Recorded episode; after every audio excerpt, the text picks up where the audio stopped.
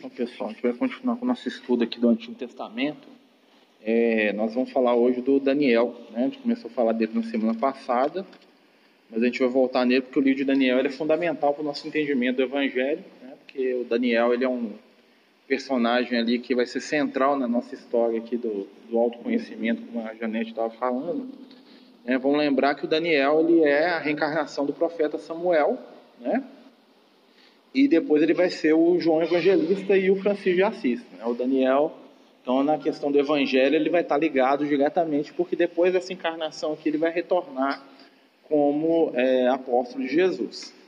E para a gente entender um pouquinho quem é o Daniel, nós temos que voltar no tempo, tá? nós temos que voltar lá na, nos espíritos exilados, né, que o pessoal chama de exilados de capelas, para a gente entender. Né? Na doutrina espírita, é, o Kardec, no, no livro dos Espíritos, ele faz algumas perguntas para a espiritualidade ele, e numa dessas perguntas os amigos espirituais falam para ele que os espíritos migram, né? Ele vai falar isso também no Evangelho segundo o Espiritismo, quando ele vai falar da escala dos mundos, né? Dos mundos de é, primeiro os primitivos, depois de prova e expiação, depois de um mundo em regeneração, que é o que nós estamos entrando aqui agora, os mundos regenerados, os mundos felizes e os mundos celestes. Né? Ele, a espiritualidade divide para a gente poder entender, né?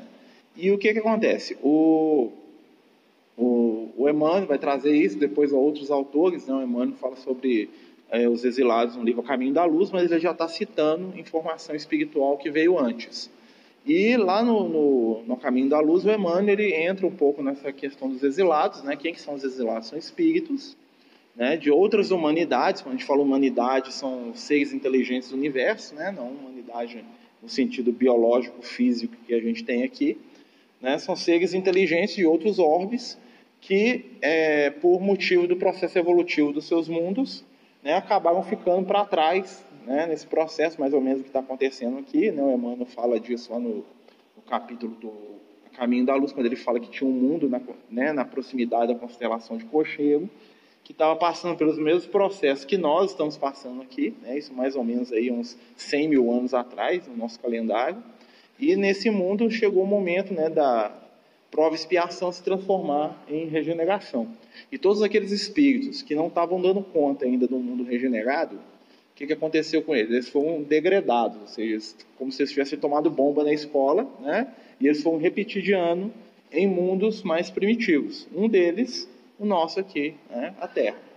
E esses espíritos eles vieram em grupos, né? eles vieram em quatro grandes grupos, que o Emmanuel vai falar por alto, assim, tem outros é, estudiosos da doutrina aí, espiritualidade fala com mais profundidade, né, que são os hebreus, né, o povo de Israel, os egípcios, né, o povo o Egito original lá do, das pirâmides, lá, aquele Egito lá de 5 mil anos atrás, o povo hindu e os arianos. Né, os arianos deram origem aos europeus, ao povo lá da, do norte da Europa, lá da, da Itália, da, da Escandinávia, lá das regiões nórdicas, lá da Inglaterra, né, saxões, né, não tem ninguém entrando, não, é só a porta, é só o vento.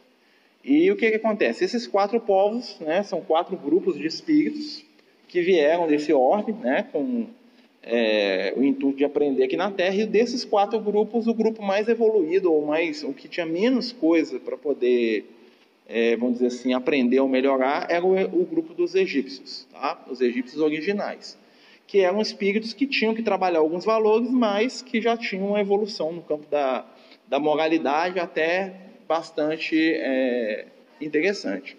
E o que acontece, né, ao contrário do que a gente imagina, junto com os espíritos que vieram exilados, vieram espíritos iluminados também. Né? Muitas entidades iluminadas daqueles, daqueles orbes né, que viam lá os seus afetos, os seus filhos ou alguns seres que eles amavam sendo degradados, escolheram vir junto com esses povos para poder dar sustentação para eles. Né, e entre esses espíritos que vieram de Capela, né, ligados principalmente ao povo do Egito, né, veio duas entidades que vão ser no futuro né, o apóstolo João, que é o profeta Daniel, e Maria, a mãe de Jesus, né, o espírito que depois renasceria na terra como Maria e que seria a mãe biológica do Cristo. Tá? Ou seja, eles vieram né, de, desses mundos para poder dar sustentação para essas entidades que estavam com eles ali. E o que, que acontece? A missão básica do, desse espírito, né, masculino, que nós vamos, só para a gente poder facilitar, que a gente vai chamar de João e de Maria, né, era junto do povo egípcio. Tá? Eles vieram, né, a gente não vai voltar muito atrás, falar de Atlântida, dessas coisas, que não é o objetivo do nosso estudo, senão tem que ter um estudo só sobre isso, tá? mas eles chegaram mais ou menos a 100 mil anos atrás, e eles foram os espíritos que alicerçaram a civilização né, lá no, no, delta, lá em torno do rio Nilo, lá, né, a civilização dos faraós aí que fascina tantas pessoas.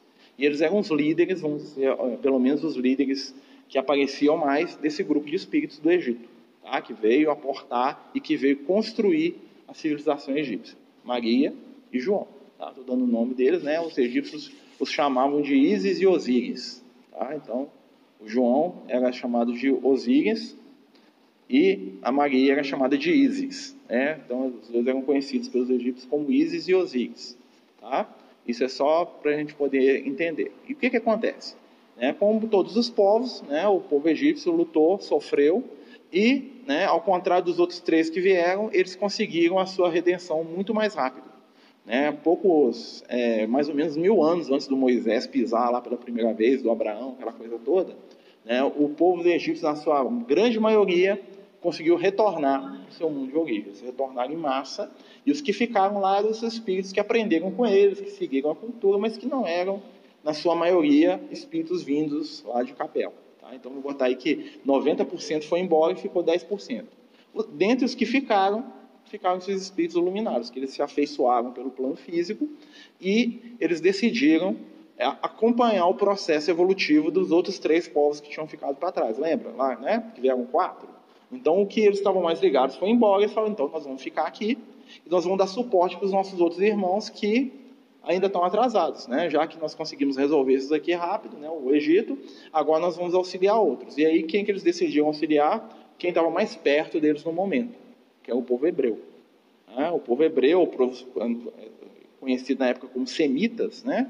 O povo semita, que era o povo que tinha o maior senso religioso de todos os quatro, mas que era o povo mais difícil no ponto de vista que da vaidade do orgulho. E aí essas duas entidades iluminadas falam assim, não, nós vamos ajudá-los. Foi quando né, a espiritualidade decidiu né, que os líderes do povo semita iam começar a reencarnar, e veio reencarnar o Abraão, Isaac, Jacó, que também tinham ligação com o Egito, mas é outra história também. E esses dois espíritos falaram né, na espiritualidade o seguinte: olha, quando chegar o determinado momento que o povo de Israel já estiver mais ou menos organizado, tragam eles para o Egito. Porque o que tinha de cultura espiritual aqui no Egito, né, voltou para a capela. E o resquício vai se perder aqui, porque o pessoal que está aqui não vai dar conta de manter a estrutura espiritual do Egito. Eles não vão conseguir, porque não faz parte do processo evolutivo deles. Mas os hebreus, eles também são de lá. Então, quando a gente for ensinar alguma coisa, o resto das nossas tradições espirituais, né, pela lógica, as melhores pessoas para herdarem aquilo são os nossos irmãos aqui mais próximos, né, que são os companheiros, os hebreus. Então vocês vão fazer o seguinte: vocês vão movimentar os hebreus para que eles possam ir para o Egito, para lá no Egito a gente receber eles e eles aprenderem os últimos mistérios lá, os últimos conhecimentos espirituais que já estão sumindo. O negócio já está acabando, não tem ninguém aqui que segure isso mais, porque quem interessava pelo assunto foi embora. Os, os egípcios atuais são espíritos ainda muito simples, eles não vão dar conta. Então vão trazer os hebreus para cá e eles vão salvar o que puder dessa cultura aqui em prol da humanidade como um todo. Entendeu por que, que o Abraão vai para o Egito, o José, aquela coisa toda? Né? Então o plano da espiritualidade era o quê? Levar o povo de Israel para o Egito, lá eles iam aprender, eles iam crescer espiritualmente, eles iam pegar todo aquele patrimônio cultural espiritual que já estava sumindo, né? porque eles iam saber lidar com aquilo. Depois eles iam sair, se fixar na região lá do Orbe, lá que era o lugar deles mesmo, lá que era na Palestina. E quando o Messias viesse, né, eles estariam prontos, né, herdando aquilo de bom que os egípcios tinham deixado com aquilo que eles tinham, e eles iam dar suporte para a missão do, do Messias no planeta, né, de trazer o evangelho, aquela coisa toda, né? Esse era o plano da espiritualidade maior. E nós sabemos o que, que aconteceu. O que, que aconteceu? Os espíritos que reencarnaram, né, principalmente o Moisés, que era o líder lá desse grupo, né, o Abraão, eles, quando eles chegaram no plano físico, eles se perderam um pouco dessa questão. Né? Eles ficaram seduzidos pelas questões materiais e, ao mesmo tempo que na intimidade deles queimava o desejo deles é, absorver o que tinha no Egito, eles não entendiam muito bem, eles se sentiam atraídos pelo Egito. Né? Vão lembrar lá dos outros estudos que a gente fez. Né? O, o, o, Abraão, o próprio Jacó, eles eram doidos para ir para o Egito, né? o, então, o José vai para o Egito, né? só que eles não sabiam muito bem o que estava levando eles para lá. Eles tinham uma atração, uma coisa com o Egito que eles não entendiam muito bem, porque eles não tinham ainda né, captado a essência. E a espiritualidade sempre dando uma dica para eles: vocês têm que ir para lá, para aquele lado lá, lá que é, lá vai ser bom para vocês, passa por ali. Só que eles começaram a ver a coisa do ponto de vista material. E aí, né, encarna Moisés, né, depois da, da esparrela que o José faz, né, que o José entra no Egito, né, em vez de entrar pelo amor, ele entra picando os dois pés na porta, né, Aí, ao invés de ele entrar e o povo de Israel ser recebido pelo amor, eles são recebidos como invasores indiretos, como gente que estava indo lá para tomar os recursos, para roubar dos egípcios. E aí, o que, que vai acontecer? Toda aquela história lá da animosidade entre os egípcios e o povo de Israel, que o Moisés vai vir para resolver. Né? Então, nós vamos entender essa história. Então, vocês vão ver que o que a espiritualidade tinha planejado aconteceu, mas não tão do jeito que poderia ter acontecido. Poderia ter sido uma coisa muito mais tranquila, muito mais espiritualizado, mas eles já sabiam das limitações do pessoal. Né? E aí o que, que vai acontecer? Né? O, quando Moisés sai do Egito, né, depois de toda aquela esparrela, aquela briga lá dele com o faraó, que não era para ter sido aquilo, aquela coisa toda, Moisés sai do Egito, leva o povo de Israel, né? E quando Moisés sai do Egito, a espiritualidade superior do Egito, lembra lá do Isis, do Osíris, vão né, junto com o povo de Israel. Eles falam assim, não, o Egito aqui não adianta de ficar né, o nível de espiritualidade que eles vão ter daqui para frente não precisa da nossa presença. Outras entidades vão conseguir conduzir esse povo de uma maneira satisfatória, porque eles não pedem mais que isso, mas o Moisés está aqui com um projeto diferente. Então nós vamos com Moisés. E esses espíritos acompanham o Moisés no plano espiritual e ajudam o Moisés a, alicerçar a base da religião que ele vai criar lá do judaísmo. Ele vai construir aquilo ali, né, do ponto de ajudado pelos espíritos superiores. Aí o que, que vai acontecer? um desses espíritos, né, que é o Osíris, vai reencarnar depois da morte de Moisés, alguns anos, ser gato. Né? E aí o que, que acontece? Ele vai reencarnar como o profeta Samuel, para poder estabelecer a base da, do contato espiritual entre né, o povo de Israel e a espiritualidade maior numa base mais ampla do que um médio só sujeito a errar, né? porque o Moisés é um só, apesar de ter vários companheiros lá, ele não. Ele era o porta-voz único, exclusivo da espiritualidade. Fala assim, não. A melhor forma de a gente poder trabalhar o bem é abrir. Lembra lá dos espíritos falando para Kardec que as vozes do plano espiritual iam falar em vários lugares ao mesmo tempo? Ou seja, a doutrina espírita ela não vai ter controle no sentido assim, uma pessoa fala isso aqui é a única verdade, por quê? Porque os espíritos falam em qualquer lugar, não tem jeito de igual aos espíritos. Então, por mais que a gente queira cercar a mediunidade e impedir que ela se manifeste, ela vai brotar em cada canto. Não tem controle sobre isso. O controle é o controle das consciências. E aí o que, que aconteceu? Esse espírito reencarnou, montou a fraternidade dos profetas, nós já falamos dela várias vezes, né? voltou para o plano espiritual e, né, no último estudo nosso, nós vimos que a fraternidade, junto com a proposta de Israel, tinha sido destruída. É aí que nós vamos entrar aqui. Tá? E esses espíritos vão lembrar que eles vieram do plano né, exilados e junto com eles vieram entidades também muito complicadas. Nós vamos ter um encontro de duas delas aqui. Né, nós vamos encontrar aqui no início do livro de Daniel, né, o rei, é, que vai ser o primeiro companheiro aí do, do, do, Daniel, rei da Babilônia, né? Você lembra que a Babilônia, o que, que significa, né? Que é a terra da confusão, né? Babel quer dizer confusão, Babilônia, terra da confusão. Então, o primeiro rei da Babilônia que vai aparecer na nossa história é um cara com um nome muito simples, né? Que é o Nabucodonosor. É Nabucodonosor, nome simples, né? Você daria do seu filho, né? Vem cá, Nabucodonosor, né? Um nomezinho gigante, né? filho de Nabopolazar, que é o nome do pai dele, né? Então, assim, o pai dele tinha um nome um pouquinho menor. É, Nabucodonosor, que era um espírito oriundo desse, desse mesmo orbe do João. E que veio com o João e que era um espírito que tinha uma dificuldade muito grande com ele. Tá? Esse Nabucodonosor vai ser um personagem muito interessante. Né? Nós vamos falar dele aqui um pouquinho porque ele vai estar ligado ao João Evangelista até hoje. Para quem não sabe, o Nabucodonosor teve a última encarnação dele mais ou menos há 50 anos atrás aqui no, no nosso planeta. Ele era o Hitler. É o mesmo personagem aqui, tá? o Adolf Hitler. Tá? E ele tinha, um, ele tinha um descendente dele, que vai aparecer na história também, chamava-se Dário, né? É, o rei Dário, ou, que é a reencarnação de um outro cara muito legal, que viveu um pouco mais pro, pro, pro, pro oeste, pro leste, quer dizer, lá do Hitler, que vivia lá, nessa época ele vivia na Rússia, chamava-se de Stalin. Tá? Eles ficavam disputando para ver quem matava mais gente, né? Eles tinham um negócio lá de quem mata mais, né? Então, assim, eram dois espíritos, né? Que eram oriundos desse orbe aí, né? Que estão aí até hoje infernizando aí o mundo aí, né? Até pelo menos na década de 50 estavam, né? O Stalin foi por último. E o que que acontece? O, esse espírito, ele renasce como rei da Babilônia e ele vai lá e conquista Israel. Lembra que nós falamos do profeta Jeremias lá, nas lamentações, destruiu, e ele leva, lembra que ele levou o povo de Israel para Babilônia com ele, para Pérsia, né? Ele leva para Babilônia, e aí o que, que acontece? Entre os jovens, né, as pessoas que foram, estavam algumas mulheres, e uma delas estava grávida, e quem que estava retornando? O nosso Samuel aqui, né, que estava voltando para dar estrutura espiritual de novo. E ele vai reencarnar e ele vai ter uma relação muito dúbia com o Nabucodonosor, uma relação de amor e ódio. Os primeiros capítulos aqui do livro vão mostrar é, uma hora estão nos beijinhos, outra hora o cara quer matar ele. Depois o cara quer, ama ele, depois o cara quer matar ele de novo. Tinham uma relação de amor e ódio. Tá? Porque o Nabucodonosor ele queria ser Deus na terra.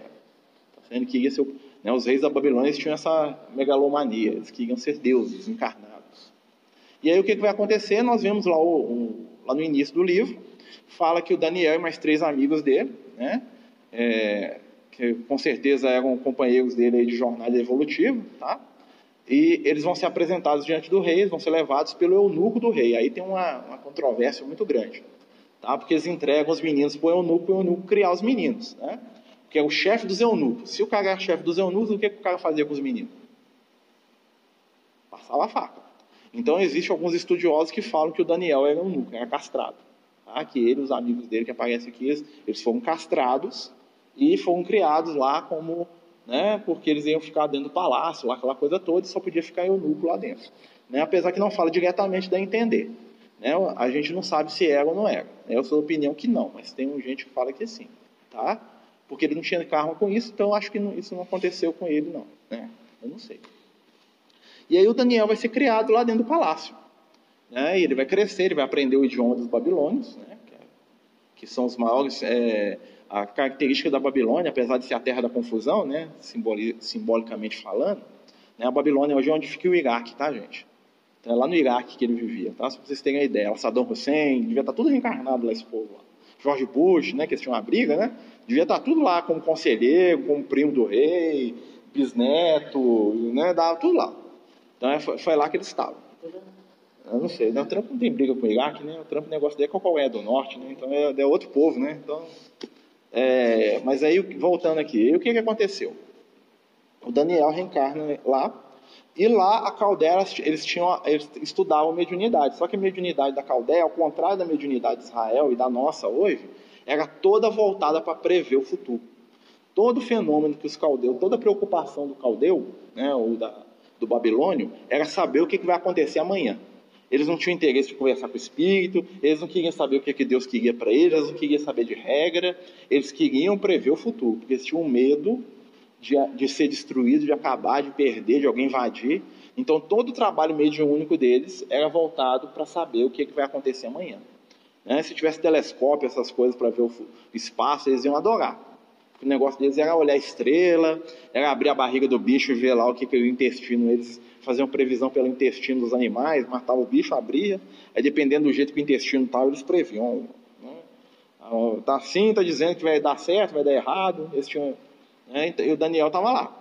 E aí o que, que vai acontecer? Né? A primeira história aqui que nós vamos falar aqui do, do Nabucodonosor, que é extremamente caprichoso, né? um rei muito é, caprichoso, mas dado alguns lances até de bondade às vezes e conta que o, que o Nabucodonosor vai ter um sonho. Né? Vocês vão lembrar de quem, quem interpretava sonho? José, né? O José interpretava sonhos, só que o sonho do Nabucodonosor é um, um tiquinho mais difícil que do, que, os, que o José interpretava. Tá? O Nabucodonosor ele tem um sonho, ele chama todos os sábios e fala o seguinte: Eu tive um sonho, e eu preciso que vocês me interpretem. Aí os sábios, não, fala aí para nós, ó rei, né? qual que é o sonho? Aí eu falei assim, ó, não sei qual que é foi o sonho. Eu sonhei, esqueci do sonho, mas eu acordei muito preocupado e esse sonho tem um significado. Vocês vão ter que dizer para mim com o que, que eu sonhei e ainda dizer o que, que significa. E se vocês disserem, eu vou matar todo mundo. Não é? E aí apertou todo mundo, né? Porque interpretar eu invento alguma coisa da minha cabeça, né? Se eu tiver uma, uma lábia, né? Ou alguma mediunidade. Mas dizer pro cara o que, que eles são aí se ele estiver mentindo. Né? Você fala, não foi nada disso. E aí eles não sabiam interpretar. E aí o que, que aconteceu? Né? O chefe lá dos eunucos já conhecia o Daniel. E ele chama o Daniel e fala assim, não, eu vou, vou conseguir interpretar esse negócio. O Daniel começa a fazer rogação, começa, ele entra em prece, né? e durante uma noite ele tem uma visão que explica para ele o que é, que é o sonho do rei. Aí ele vai lá. O Daniel devia ter uns, uns 18 para 19 anos, sempre começa novo, né? Esse espírito, o negócio dele é, é, precoce, né? Samuel, quando era criança, João Evangelista tinha 16 anos, já era apóstolo, né? Então o negócio dele é espírito superior resolve rápido. O sistema de infância para eles não, não conta muito não. E aí o Daniel vai até o rei, né? O nosso futuro Hitler, né? Então você imagina, né? Um Hitler piorado, né? Queria evoluir muito, né? Depois de mais ou menos 3 mil anos ele ter evoluído e ia virar o Hitler, tá? Vocês imaginam como é que era o cara, né? Depois de 3 mil anos de evolução, ele ia reencarnar como Hitler, tá? Então ele era 3 mil anos mais atrasado que o Hitler, né? Que é o Nabucodonosor. E aí o que, que o Daniel faz? Né? O Daniel fala assim, ó oh, rei, eu sei o que, que o senhor sonhou. O senhor sonhou que você estava deitado e você estava preocupado com o futuro. Isso era natural, porque todo Babilônia só preocupava com o futuro.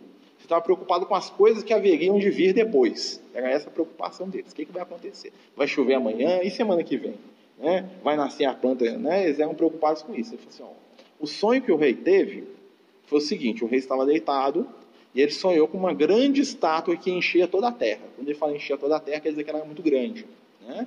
E ele descreve a estátua. Fala assim, a estátua tinha cabeça de ouro, o peito e os braços de prata, a cintura e o ventre né, de bronze, as pernas de ferro e os pés de, de barro e de ferro misturado. Né? O Senhor viu uma estátua, estátua muito grande, e aí depois, como cortada do nada, uma pedra gigante veio e do céu e destruiu a estátua. Veio aparecer uma pedra gigante e bateu na estátua e quebrou a estátua toda. E caiu a cabeça, o tronco e foi quebrando tudo. Esse foi o sonho que o Senhor teve. Ele, é isso mesmo. Hein? Como é que você sabe? Né? E aí o Daniel vai explicar. Ele fala assim: ó, a estátua, lembra que ele só preocupava com o futuro? A estátua simboliza os reinos que vão vir depois do seu. Tá? O primeiro reino, a cabeça de ouro, é você. Né? De ouro. Beleza. Né? Depois vai vir né, um outro rei que vai ser menor que você, vai ser muito poderoso, mas vai ser menor do que o seu. Depois desse vai vir um outro reino que vai cobrir o mundo inteiro, mas que não vai ser tão forte quanto os dois que ficaram antes. E por último vai vir um quarto reino, né, que vai ser muito frágil, que vai ser destruído por uma força que vai vir de fora, que vem, né, que vai ser essa, essa montanha, essa, essa pedra gigante, que vai arrancar e vai derrubar tudo, que vai ser ela que vai encher o mundo. Essa pedra vai ser o que vai, vai encher o planeta. Aí ele falou assim, nossa, é isso mesmo, você me explicou tudo. Né? Para o rei estava solucionado. Ele falou assim, eu sonhei com o meu futuro, então eu sou o maior de todos, o mais glorioso, e os que vão vir depois vão ser cada vez menos gloriosos, mas talvez até maiores em algum aspecto, mas não vão ter nem o poder, nem a glória, nem a duração do meu reino fez, beleza. Aí agora a interpretação espiritual da coisa. Tá? A estátua né, simboliza o que? O poder. Tá? As partes da estátua simbolizam os momentos que, que a, a, humanidade está passando. Por que, que a cabeça de ouro? Porque é, na época do Daniel, o que era mais valorizado eram as questões materiais. Depois vai ser de prata, depois vai ser de, de bronze, né? E depois vai ser de, de ferro. O que, que, que, que isso simboliza? São fases que a humanidade está passando, onde os valores materiais cada vez vão ser menores tá? e mais frágeis. Certo? Então, os reinos que vão vir depois dele. Depois iam vir lá os persas, depois ia vir lá é, os gregos, depois iam vir os romanos, e depois dos romanos ia vir a rocha. O que, que era a rocha? Quem é a rocha? Jesus. Quando Jesus viesse, ia lamber aquilo tudo. Por quê? Porque o reino de Jesus esse é um reino diferenciado. Então, quem era, quem era o, a cabeça de ouro? Era a Babilônia. Depois ia vir o quê? Os, os persas, que iam ser um reino muito grande. Né? Depois iam vir os gregos, então o Alexandre Grande, aquele pessoal todo. Não, o Alexandre dominou muito, ele dominou a área geográfica gigantesca. Mas o reino dele foi o que aconteceu? Foi ele morreu, o negócio acabou, dividiu tudo. Depois vieram as pernas. O que é, que as pernas? As pernas dão a ideia do movimento. Pernas de ferro, né? Força e grande movimento. O que é, que é o Império Romano? O Império Romano, qual é a característica dele? Ele se popularizou porque os romanos construíam estrada, comércio, ligavam os lugares. Os romanos movimentavam a cultura, né, o conhecimento. Então eles tinham pernas de ferro, estavam em todo lugar. Todo lugar que tinha um problema, o Império Romano chegava lá para resolver e para tomar conta. Diferente do Alexandre o Grande, que tinha muito espaço, muito domínio, mas ele não deu conta de controlar as coisas. Né? Quando ele tinha lá 26 anos de idade, ele morre, e o, e o mesmo império que ele juntou em poucos anos, esfarelou todinho. O Império Romano não. O Império Romano ele durou quase 500 anos, né, se a gente for considerar. Então foi um império que foi, né, morria, entrava, saía, tinha revolução, caía a César, botava fogo em Roma, o negócio continuava estruturado. Então eles, as pernas dele, ou seja, a movimentação dele, era forte. Só por que, que ele está misturado com o barro? Né? Por quê? Porque foi lá no, lá no finalzinho do Império Romano, o que, que aconteceu? Um, um reino mais fraco começou a misturar com aquele. O que, que aconteceu? O povo, a religião cristã que vinha de Israel, que era o barro, né? começou a misturar com a rigidez do Império Romano, e essa própria mistura destruiu o Império, que é os pés que são de ferro misturados com barro. Tá? É o início do cristianismo. O que é a pedra? Pedra Jesus, lembra que ele falava? Eu sou a pedra que foi rejeitada. Né? Quem construir sobre mim, né? terá, vai construir, conseguir fazer uma casa, eu sou a rocha, eu sou a, a é, eu sou a, a pedra rejeitada, eu sou a pedra angular. Então, a pedra representa a rocha. Por quê? Porque o que, que acontece? O espiritual destrói os reinos materiais. Quando que vai acabar os grandes impérios do mundo? Quando Jesus se estabelece na Terra. Aí não vai ter mais um grande império, vai esfarelar. Por quê? Porque agora a dominação vai ser o quê? Espiritual. Apesar que, né, depois desse teve um outro reino muito grande, né, que o pessoal até fala que faz parte dos pés de barro, né, que reinou até pouco tempo, que era a Igreja Católica, né, que era um reino que era misturado também. Tem gente que também interpreta assim, que a Igreja Católica era um reino de pé de barro misturado com, com ferro. Por quê? Porque ela tinha o mesmo é, alcance do Império Romano e era o espiritual misturado com o material.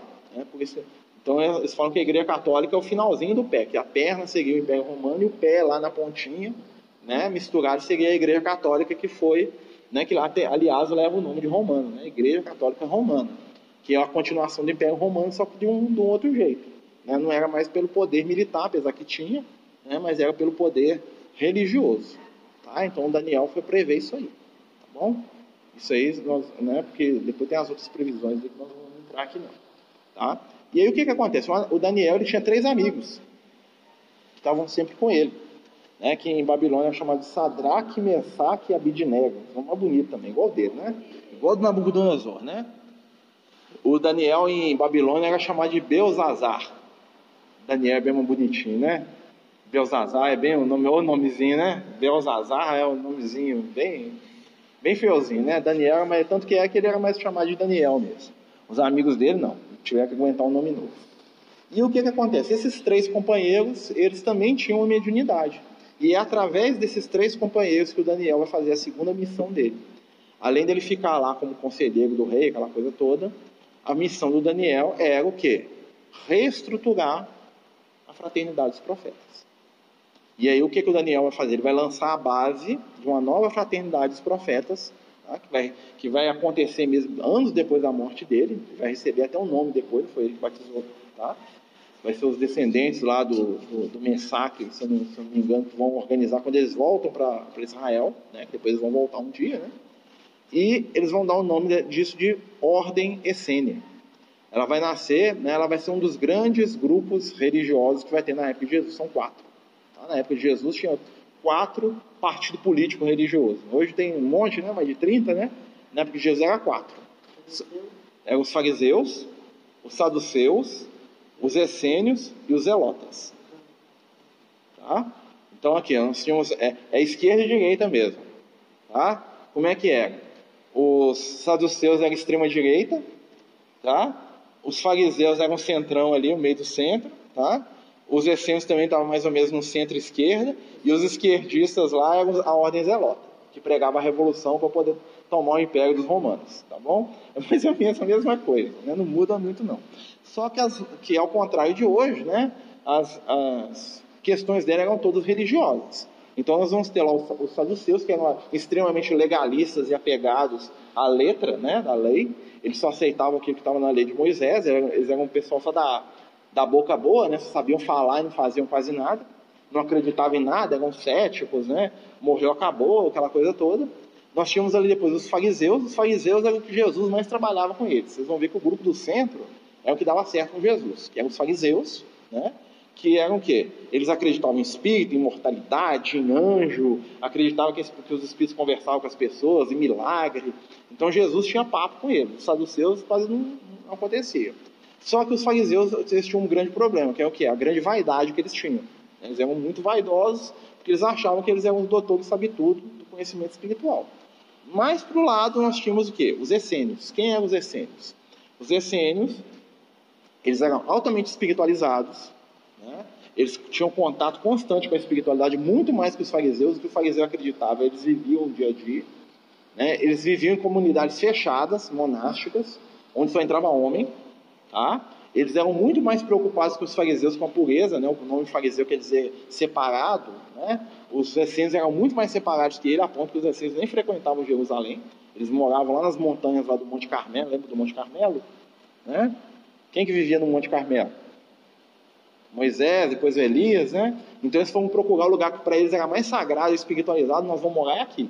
E ninguém vem para o nosso lado, não. De vez em quando, eles saíam lá da, Monte Carmelo para poder ajudar as pessoas, né? De maneira metódica e dentro daquilo que eles acreditavam. Só ajudava judeus, só ajudava gente que tivesse que não fosse pecador, não tinha um monte de critério deles para ajudar as pessoas.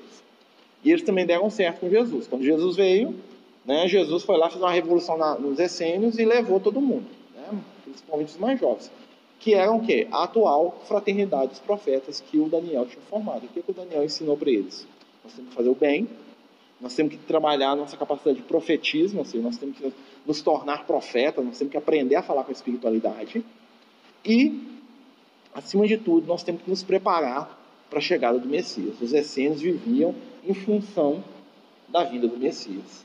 Haja vista né, que muitos dos apóstolos de Jesus eram essênios o João Batista, primo dele, o próprio João Evangelista, que depois, né, que é o Samuel retornado, o irmão do Pedro, o André, né, alguns falam que o José, pai de Jesus, teria passado pela ordem também, apesar que é meio, é, não tem muita fonte de informação sobre isso, né, mas assim, então a ordem essênia tinha esse objetivo, né, eles tinham sido organizados pelo Daniel para receber o Messias, tá, isso tudo lá dentro da Babilônia naquela época, no meio da confusão, ele conseguiu organizar a ordem essênia ali para poder trabalhar as questões do espírito imortal. Né? E aí conta dos amigos dele lá, né? O, o rei fez uma estátua, né? Chegar na estátua, né? Sonhou com a estátua, então Nabucodonosor mandou fazer uma estátua muito grande e falou assim: ó, essa estátua é minha e todo mundo tem que rezar para ela pelo menos uma vez por dia. Vocês têm que ir lá dar uma rezadinha para ela, né? Porque se você rezar bem, eu te atendo. Né? Porque ele é um deus, né? Então ele fez uma estátua dele. Né? Hoje o político faz estátua dos outros, ele, né? eu vou fazer uma estátua minha, vocês podem rezar para ela aí. Quem não rezasse morria. E aí o que acontece? Os amigos do, do Daniel não rezaram. Falaram assim: não, nós acreditamos em outro Deus. É, o nosso Deus é o Deus de Israel. Nós vamos rezar para esse boneco de pedra que você fez aí, não, trigo, essa coisa feia que você fez, não. E aí o que, que o rei fez? Ele ficou com raiva, né? e todo mundo que não rezava ele jogava na fornalha. Né? Ele tinha uma fornalha lá, uma fornalha ardente, né? Então todo mundo que não rezava para ele, joga na fornalha. E aí os rapazes não quiseram, o Daniel estava ali por perto, né? Ninguém sabe, o Daniel tinha viajado. Estavam os três lá e falaram, não, nós vamos rezar para essa estátua, não. Aí falou, então nós vamos te jogar no fogo. Pode jogar. Aí o rei ficou com raiva, Nabucodonosor, né? Jogou eles dentro da câmara lá, é aquecida lá, câmara aquecida, né? Hitler, né? Câmara de gás, né? Tudo a ver, né? Depois ele aprimorou a ideia no futuro, né? Já não gostava de judeu, né? Evoluiu, né? Porque assim, ele já não gostava de judeu, né? Que ele mandava os judeus tudo por causa das questões religiosas, né? Já tinha animosidade ali. Ó. Depois, na década de 40, repetiu. Né? E o que aconteceu? Ele mandou aquecer a fornalha sete vezes mais e jogou os meninos lá dentro. É, que era a fornalha sete vezes aquecida, tá? Do rei Nabucodonosor. E aí joga os meninos lá dentro, né? Então, e depois que ele joga, ele fala assim, que ele, como ele é arrependido de vez em quando, que é meio amalucado, né? Falou assim, e aí, o que aconteceu com os meninos? Um rapaz chegou lá, um servo dele, olhou lá, né, no fogo, lá falou assim, eu tô vendo quatro pessoas andando lá dentro. Quatro pessoas, tinha três, né? Tô vendo quatro. Tem quatro pessoas andando lá dentro. E um dos quatro parece que é um, tem uma semelhança de um Deus. Parece que é um ser que parece um anjo, né? Tem a face de um anjo. Tinha um espírito desencarnado lá dentro com eles. E aí o rei fica com dó e manda apagar a fornalha e tira os rapazes lá de dentro. E ele sai de lá, livre, leve, leve e solto. Nem suado tá, até nem despenteou, despenteou. Né? E quando eles tiram ele, os quatro que estão tá lá dentro vira três de novo.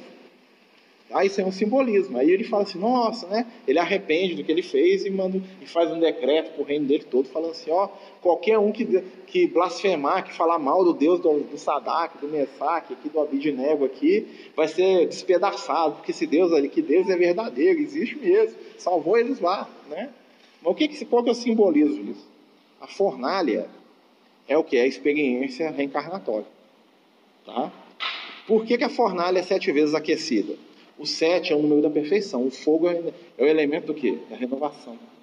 Então, quando eles são jogados na fornalha sete vezes aquecida, está representando o quê? Que a vida material, mesmo para os espíritos mais iluminados, ela é o quê? É, é fogo. Não é fácil não. Porque era uma fornalha era fechada.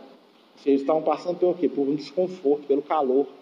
Mas eles não eram consumidos pelo calor. Por quê? Porque quando eles estavam lá na carne, eles não estavam sozinhos. Tinha, porque o 3 é o número daquele que é completo. Né? E o que, quem que é o quarto da história ali? É a espiritualidade. Então, quando você está sintonizado com o bem, quando você está em equilíbrio espiritual, mesmo que a sua vida exterior esteja em desequilíbrio aparente, a espiritualidade está ali te auxiliando. Por isso que quem estava do lado de fora falou assim: eles estão lá dentro, mas tem alguém lá com eles é o que? É a presença e o amparo da espiritualidade maior. Tá? Então, assim, essa história do, dos três amigos dele, para que, que serve isso? Para poder lembrar, né, principalmente o pessoal que estava vivendo naquela época, que eles estavam num momento ali de desconforto. Eles porque para o judeu vivendo, o judeu não gosta de estrangeiro, tá? Você tem ideia, o judeu na época de Jesus passasse estrangeiro né, no meio da rua e cumprimentasse ele, eles fingiam que não tinham visto ou cuspiam no chão falavam palavrão né? porque eles, não, eles, não, eles achavam que todo mundo era impuro. E eles estavam sendo invadidos pelos romanos, mas os romanos tinham que cumprimentar, senão eles tomavam na cara. Né? Então, assim, com muito desgosto, sentindo um nojo no fundo da alma, eles falavam assim: bom dia, centurião, ria. Posso ir embora agora? Né? Não, não queria nem encostar, né? porque eles eram dominados. Mas os estrangeiros de país, eles valiam nada. Então, o povo de Israel, o que estava pior de tudo? Além de eles estarem sendo dominados, eles tinham sido arrancados do país deles estavam vivendo num país dos outros e sendo obrigados ainda a ter todos os costumes contrários àqueles que eles acreditavam. Então eles estavam dentro da fornalha ardente mesmo. Eles estavam num ambiente que era totalmente contrário às necessidades e expectativas espirituais deles. Por que, que eles estavam lá? Por causa de quê? Eles estavam lá porque lembra o que, que o povo de Israel fazia com os vizinhos deles quando eles invadiram lá? Lembra? Eles chegaram lá, Moisés falou assim: Isso aqui é tudo seus, hein? É só ir lá e pegar, viu, gente? Aí foi Josué, foi todo mundo lá, começou a fazer o que com os povos? Roubar de todo mundo, né? Matar todo mundo. Aí o que aconteceu? Causa e efeito, né? Lembra que eles foram lá para o Egito lá e aproveitaram dos egípcios, depois eles ficaram lá na posição de servo lá durante quase 300 anos? Voltaram, foram lá para a região que ia ser a terra onde eles iam viver, tomaram de todo mundo, o que, que aconteceu? Veio alguém de fora e fez com eles o que eles faziam com os vizinhos. Aprenderam a lição? Não. Depois que acaba aqui, depois que termina aqui a história do Daniel, né, que nós vamos continuar semana que vem, eles vão voltar para Israel. Primeira coisa que eles fazem quando eles voltam para Israel é invadir os povos vizinhos de novo. Aí o que, que aconteceu? Chamou a atenção dos romanos. Né? Os romanos estavam aparecendo, os romanos foram lá. Você sabe, uma coisa, vocês estão fazendo muita guerra aí. Eles foram lá e dominaram todo mundo. Quem estava brigando, quem estava sendo invadido, quem. Né? E, e aí o que aconteceu? Revoltar com os romanos. O que, que os romanos fizeram com eles? Destruíram Israel inteiro, espalhou eles pelo mundo. Né? Aí ficou lá quase dois mil anos espalhado pelo mundo. Segunda Guerra Mundial, o que aconteceu com eles de novo? Foi oprimido. Não foi isso que aconteceu? Voltou Nabucodonosor, Nabucodonosor teve que voltar, né, para ensinar eles, né? Não, estou indo lá, vocês gostam de ser oprimido? Aí eu aqui, ó. Né? Voltou Nabucodonosor. O que aconteceu com eles de novo? O mundo todo ficou com pena. Ah, nós temos que ajudar os judeus. Vamos dar uma terra para eles de novo, vamos dar uma terra para eles de novo. Né? Estado de Israel, toma para vocês. O que, que eles fizeram quando chegaram lá com os palestinos de novo? Pela quinta ou sexta vez consecutiva? Invadiram, tomaram, bateram, brigaram. Né?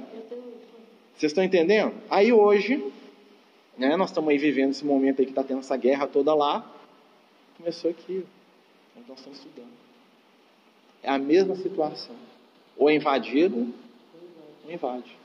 Aí nós vamos entender por que, que tem tanta repercussão, igual está tendo hoje, a questão de abrir ou não a embaixada em Jerusalém, ou mudar a embaixada, vocês vão ver que está tendo no jornal, reflexo espiritual de tudo que está aqui que nós estamos estudando.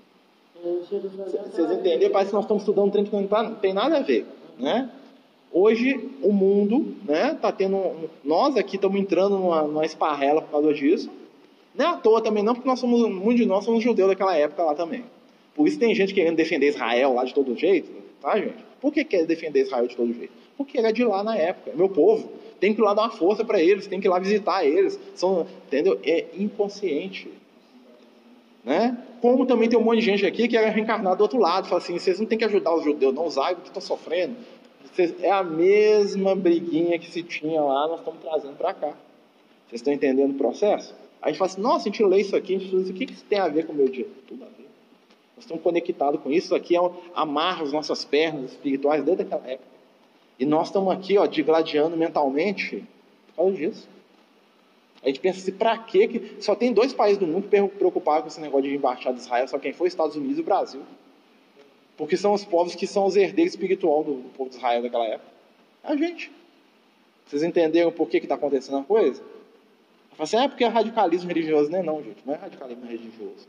É o produto do nosso passado espiritual que ainda está gritando dentro da gente. Muitos de nós estão com pé lá em Israel. Eu sou doido para Israel. Se tivesse um dinheirinho sobrando, eu já tinha ido lá. Entendeu? Eu sou doido, eu acho que é um lugar maravilhoso. Entendeu? Acho lindo. Né? Pode ter, pode ser um monte de areia lá, mas acho que é um negócio legal demais. Né? Nossa, então você não é de Israel, não. Sai daqui. Você, é, você é palestino, sai lá. Né? Eu, eu falo pra vocês, eu vi um negócio da embaixada, fiquei pensando assim, nossa, é mesmo, né? Tipo, essa embaixada lá. Sério, eu pensei isso, falei, peraí, vai causar guerra lá, gente, né? Mas eu, eu pensando comigo mesmo, falei, não, é uma boa ideia esse negócio de passar a embaixada para lá mesmo. Viu? Eles merecem, né? Jerusalém é a capital dos judeus mesmo, né? Sempre foi, né? Isso aí. Mas aí depois você para para pensar, com lógica, você fala assim, não, isso vai causar uma confusão violenta lá, gente. Né? Mas tem um ladinho da gente que fala assim, não, podia. Né? Mas por quê? Porque a gente tem ligações espirituais com aquilo ali, gente, né? A espiritualidade está ligada com aquilo ali. Você viu o pessoal veio do nosso lado e construir a colônia aqui. Eles fizeram a colônia no formato da estrela de Davi. O negócio está conectado ali, junto ali, ó, né? Até os espíritos de luz têm um, um quê, um pezinho lá, de vez em quando, né? É, ué. Né? Então, assim, são coisas. Ismael veio de lá, né? A árabe, olha lá, tudo. O espiritual do Brasil é de lá, ué, daquela região. Ué. Jesus foi lá, ué. Então, vocês estão entendendo como é, é o negócio? O Emmanuel estava lá. O Francisco de Assis foi também. É, Francisco de Emmanuel, o Chico, é. de onde que eles viveram lá? Eles viveram a parte da vida deles lá na Palestina, reencarnaram em Roma, correram para lá, ficar lá, ué. Vocês estão entendendo o negócio? É um trem muito interessante, né? Mas aí semana que vem nós vamos continuar aí com a história do Daniel. Porque dos profetas do Antigo Testamento, dos novos, tirando lá o, o Elias, né? Ele é um dos mais importantes aqui. Então a gente vai continuar. Ainda tem que falar lá do, das visões do Daniel, né? Das previsões dele do futuro, tem um monte de coisa interessante aqui. O Daniel na cova do leão, né? Nós vamos ver a, a, amizade dele com os animais, já era naquela época já, né? Mas aí vocês vão, a gente vai continuar na semana que vem, tá certo? Oh. Negócio é ter o dinheiro, recurso nas. Aí, viu? O que será, né? Então vamos lá, né, gente? Vamos terminar aqui, fazer nossa prece. Ou, oh, demais. Vamos lá fazer a nossa prece para a gente terminar, né?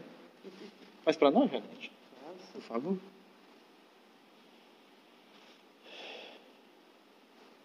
Jesus, nosso mestre amado, estamos aqui com o coração cheio de gratidão por todas as experiências que o Senhor tem nos permitido passar, por esses momentos em que estamos aqui fraternalmente unidos para aprendermos mais, para trocarmos energias, para sermos intuídos pelos nossos amigos espirituais, agradecendo pelo Senhor nos permitir estar trabalhando na sua seara, está estudando, nos afeiçoado a Ti e nos permitir entrar em contato com essa doutrina que consola e esclarece.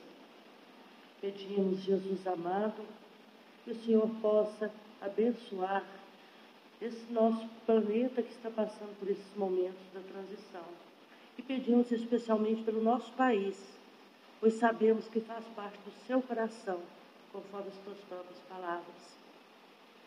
Agradecemos os amigos espirituais aqui presentes e os companheiros desencarnados que vieram através das nossas vibrações ou convidados pelos próprios amigos.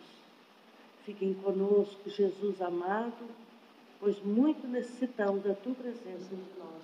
Que assim seja.